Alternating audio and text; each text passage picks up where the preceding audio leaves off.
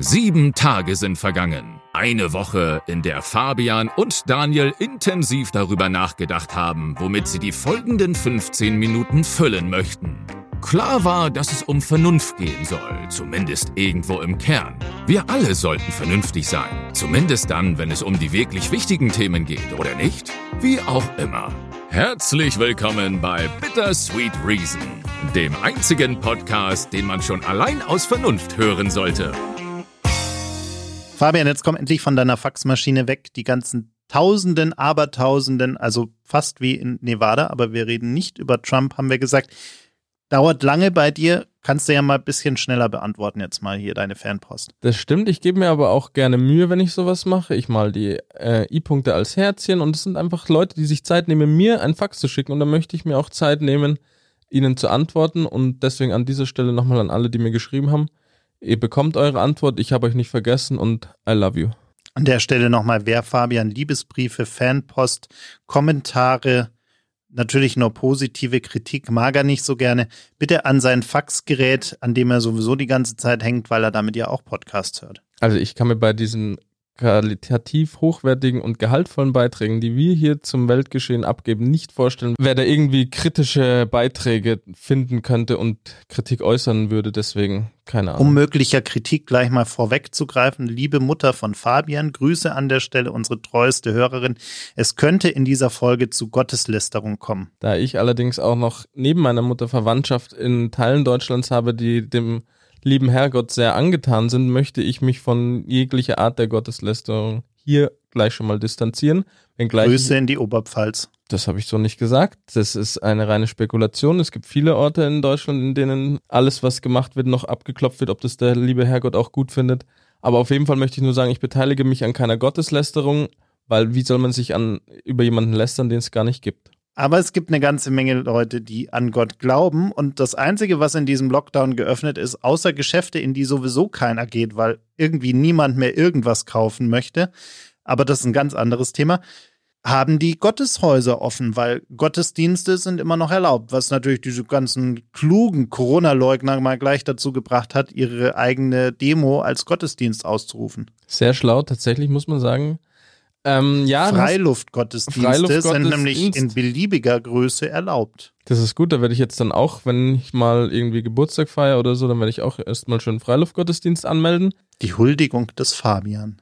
So wird der, das ist übrigens das Motto für meinen nächsten Geburtstag, damit ihr schon mal alle Bescheid wisst. Ähm, nein, aber tatsächlich das Problem ist an der Tatsache, dass Kirchen weiterhin geöffnet haben, dass es da halt so langweilig zugeht, weil ich würde jetzt auch sagen, gut, es gibt nichts mehr zu tun. Ich war jetzt noch kurz vorm Lockdown auch nochmal im Kino und im Museum und das sind ja alles spaßige Aktivitäten, die mir jetzt alle genommen wurden. Ich verstehe auch teilweise warum, also nicht falsch verstehen jetzt. Ähm, ich bin da nicht gegen alles, was die Regierung beschlossen hat. Autokinos haben auch wieder geschlossen. Das war ich noch nie in einem. Aber ich dachte, da waren jetzt immer die ganzen Konzerte während des ersten Lockdowns. Ja, aber scheinbar ist das auch nicht mehr sicher. Ja, was ich, ja, kann sein, weil ich meine, wenn du siehst, wie die Leute teilweise Auto fahren, dann kann ich das durchaus nachvollziehen. Aber auf jeden Fall wollte ich nur sagen, das Problem ist, das Einzige, was jetzt noch offen hat, sind Kirchen, aber da ist halt wirklich, da haben sie ja mit aller Macht versucht, den Spaß irgendwie rauszuziehen. Deswegen da jetzt reingehen. Der Messwein war auch schon mal besser. Habe ich tatsächlich noch nie äh, getrunken. Als ich immer ins Hinterzimmer vom Pfarrer musste, musste ich was anderes machen, außer Messwein trinken.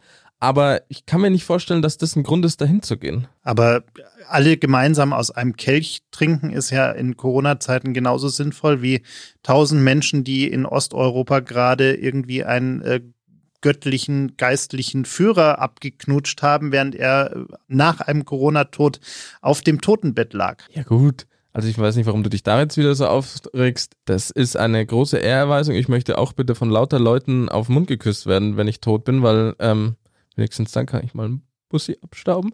Ich weiß aber nicht, was das jetzt mit Corona zu tun hat. Der Mann ist doch eh schon tot, als ob der noch irgendwie Corona übertragen könnte. Nein, natürlich nicht. Ist ja alles ganz sicher. Außerdem, der Glaube schützt die Menschen vor Corona. Das sage ich ja eh. Du, du, solltest den Leuten dankbar sein, dass sie überhaupt beten, weil die Medizin schafft es ja offensichtlich nicht, dieses Virus aus der Welt zu bringen. Dann hilft uns ja wohl nur noch Gott, Allah, Buddha oder wer auch sonst immer. Also schickt die Leute in Scharen in diese Gotteshäuser, damit sie für unsere Erlösung beten. Lass uns eine Corona-Kirche gründen mit dir als geistlichem Führer. Das heißt, oh. wir feiern in Zukunft deinen Geburtstag als Gottesdienst in der Öffentlich also auf der Theresienwiese. Wir könnten vielleicht aus dieser Bavaria, wenn wir die Brüste wegmachen. die Haare Vielleicht- sind die gleichen und an den Brüsten arbeite ich noch im Sinne, also ich konsumiere sehr viel Alkohol zurzeit, um dieser ganzen Situation irgendwie Herr zu werden. Da kommt es mit den Männerbrüsten auch von ganz alleine, deswegen mit den Haaren passt. Ich habe tatsächlich auch sehr viel Lust drauf, weil ich habe sehr viele Dokus gesehen über so religiöse Sektenführer und die hatten eigentlich schon, also die Leute, die da drin waren in der Sekte nicht, aber die Führer hatten eigentlich schon immer ein ganz cooles Leben. Das würde ich machen. Ich habe allerdings nur noch eine Frage. Da kriegt man, ist es bei uns auch so, dass man da Steuervorteile kriegt, wenn man eine Kirche gründet? Ja. Oder ist es nur in den USA so? Nein, das ist hier auch so. Hm. Und ja, also ich meine, du kannst ja deine moralischen, ethischen Werte für deine Kirche frei gestalten. Also äh, immerwährender Alkohol, äh, große Menschenmengen, die dir huldigen müssen, alles erlaubt. Also ich muss sagen, ich weiß nicht, ob wir das jetzt, also ich habe nämlich tatsächlich Lust, das wirklich zu machen, ob wir das jetzt hier schon so rausposaunen sollten, weil ich hätte tatsächlich schon ein paar gute Ideen. Also diese Backwand-Sekte damals, wo die alle irgendwie mit äh, rosa Gewändern rumgelaufen sind und die ganze Zeit Drogen genommen haben und freie Liebe praktiziert haben. Ich sag mal so, es gibt schlimmere Sekten. Aber man müsste auf jeden Fall irgendwas finden. Wir sind ja hier in Deutschland, was so ein bisschen irgendwo noch diesen verstaubten Anstrich, dieses Biedere hat. Aber ich glaube, das können wir schon irgendwie kleiden. Wir könnten ja Beatrix von Storch ab und zu als Predigerin einladen. Haben wir eigentlich eine Liste, die wir führen, nur mal kurz nebenbei, wer äh, im Podcast öfter erwähnt wird, Michael Wendler oder Beatrix von Ja, lass Storch? uns Michael Wendler mal anrufen. Vielleicht hat er Ideen dazu. Das Gute ist ja, dass Michael Wendler sich jetzt bis auf seinen Telegram-Account komplett aus der Öffentlichkeit zurückgezogen hat und ich daher fast nichts mehr von ihm mitkriege. Wenn jetzt dieser Telegram-Account auch noch verschwindet, dann kriege ich nichts mehr von diesem Mann mit und deswegen habe ich keinerlei Bedürfnis, ihn sonst irgendwie zu hören. Er hat scheinbar Ärger von seiner Frau. Sind die inzwischen? Doch, sie sind verheiratet, Ich oder? glaube schon. Laura Wendler. Laura, die Schweiz-Wendler, ja. Genau. Nein, nein, da gab es doch den großen Streit. Er, sie wollte, aus irgendeinem Grund heißt sie so wie seine Ex-Frau. Also Laura, seine neue Frau, hat den Namen seiner Ex-Frau angenommen. Es ist irgendein Name mit N, so tief, also so oft lese ich die Gala nicht. Es ist irgendein Name mit N. Auf jeden Fall heißt sie nicht mehr Müller, sie heißt auch nicht Wendler, sie heißt wie seine Ex-Frau.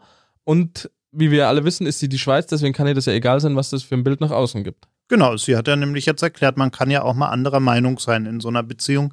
Äh, Und sie ist ja gar nicht seiner. Und Meinungen hat er viele. Viele. Das stimmt. Und die meisten davon sehr gut. Allerdings, weiß ich nicht, da sollte sich vielleicht nochmal die Meinung überlegen, seine Haare so schwarz zu färben. Das sieht nämlich so semi-gut aus, aber Aber er lebt ja jetzt in Florida die meiste Zeit. Aber nein, wir reden nicht über Trump. Das stimmt. Und nur eines noch dazu, ich lese ja ab und zu mal ein paar von diesen kecken Memes, Memes, wie die jungen Leute sagen. Und da, was ich, wenn das nur zu einem Prozentsatz, einem minimalen stimmt, was für Leute da in Florida rumlaufen, dann glaube ich, fällt da sogar ein Michael Wendler nicht auf. Das ist richtig.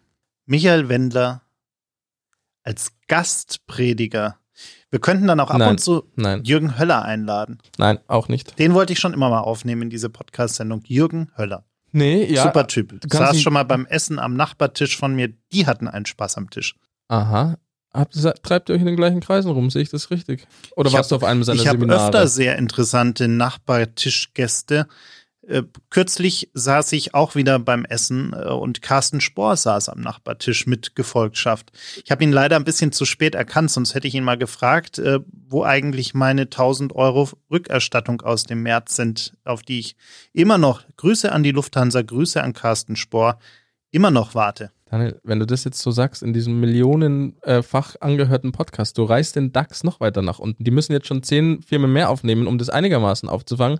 Wir können die Lufthansa nicht dissen und wir wollen an dieser Stelle nochmal sagen, ja, es stimmt, Carsten Spohr und Gefolge haben nur Suppe und Brot gegessen, um mit gutem Beispiel voranzugehen. Die haben die Sparhosen ganz hochgezogen bei der Lufthansa und es gab nichts außer wässriger Suppe und Brot. Sah ein bisschen anders Bla bla aus. bla bla bla. Gerüchte. Auf jeden Fall, ja, die Lufthansa. Eins der strahlende, fliegende Stern am DAX-Himmel. Ähm, leider ja irgendwie alles schwierig. Fliegen will ja auch keiner mehr, einkaufen will keiner mehr, Konsum gibt's nicht mehr, Luxus hier nur noch so ansatzweise.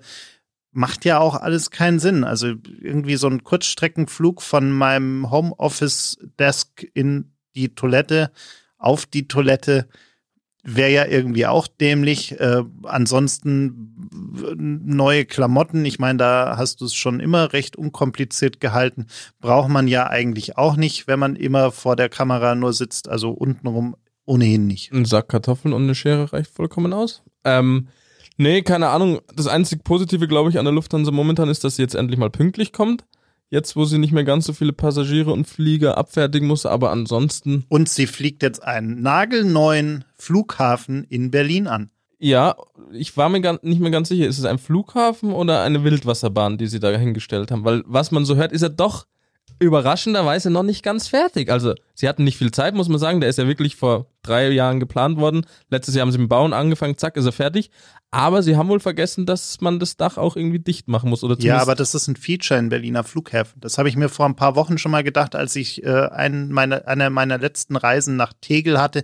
Da hat es auch reingeregnet. Das ist normal. Das muss, glaube ich, so sein. Das gibt den Berlinern so ein bisschen diesen arm, aber sexy Charme. Ah. Da muss es hier und da, sonst wenn so ein Berliner in Berlin landet, dann muss er sich ja nach, dann muss er sich ja zu Hause fühlen. Wenn der jetzt an so einen fancy Glamour-Flughafen kommt und da ist alles mit äh, Kunst am Bau, übrigens auch interessant.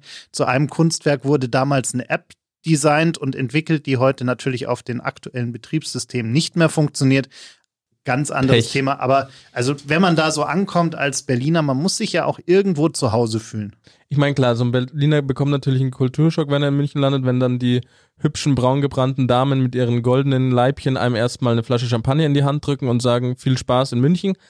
Aber ich weiß nicht, ähm, den Flughafen Berlin-Tegel als Flughafen zu bezeichnen, finde ich auch schon gewagt von dir. Mal schauen, wann und ob ich überhaupt in diesem neuen Flughafen mal landen werde, weil wer weiß, ob es die Lufthansa oder sonstige Flugairlines bis dahin überhaupt noch gibt, wann ich wieder fliege. Man könnte es ja zur Not auch umfunktionieren in die Hauptzentrale der Fabian-Religion, um von dort aus mit Raketen in den Himmel zu fliegen, um dir dort huldigen zu können.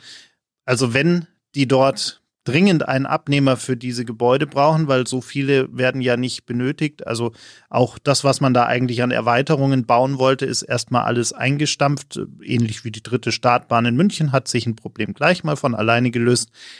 Also von dem her, wenn Sie einen Abnehmer finden, äh, so einen Euro, einen symbolischen, würdest du durchaus zahlen, oder? Das würde ich machen und ich möchte nochmal an der Stelle sagen, dass diese Pläne zur Gründung meiner eigenen Religion tatsächlich noch gar nicht so weit vorgeschritten waren. Um ehrlich zu sein, vor dem Podcast gab es sie noch gar nicht. Jetzt mit diesem Raketending hört sich so ein bisschen wie Scientology an.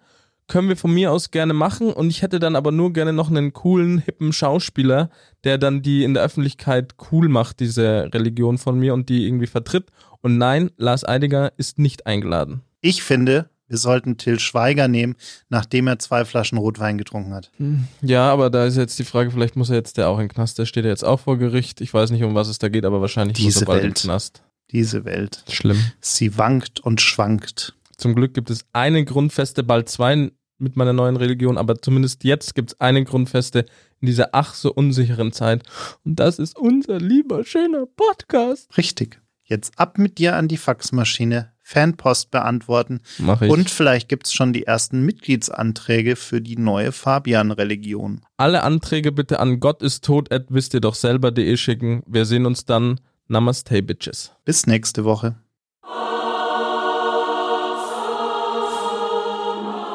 Für Risiken und Nebenwirkungen zu dieser Podcast-Show lesen Sie den Beipackzettel, kontaktieren Sie den lokal ortsansässigen Vertreter der Fabian-Religion. Bei akut auftretenden Nebenwirkungen halten Sie aber bitte einfach die Füße still, weil wir haben ohnehin keine Kohle. Das gilt auch für Michael Wendler. Und seine Frau. Ansonsten gilt natürlich wie immer den Podcast überall, wo Sie ihn hören, abonnieren, teilen, liken, verbreiten, denn das mit der wenigen Kohle soll sich ändern. Und wir wollen ja am Ende nicht dann auch noch Kirchensteuer eintreiben müssen. Und halten Sie das Faxgerät empfangsbereit für aktuelle Predigten von Fabian. Amen.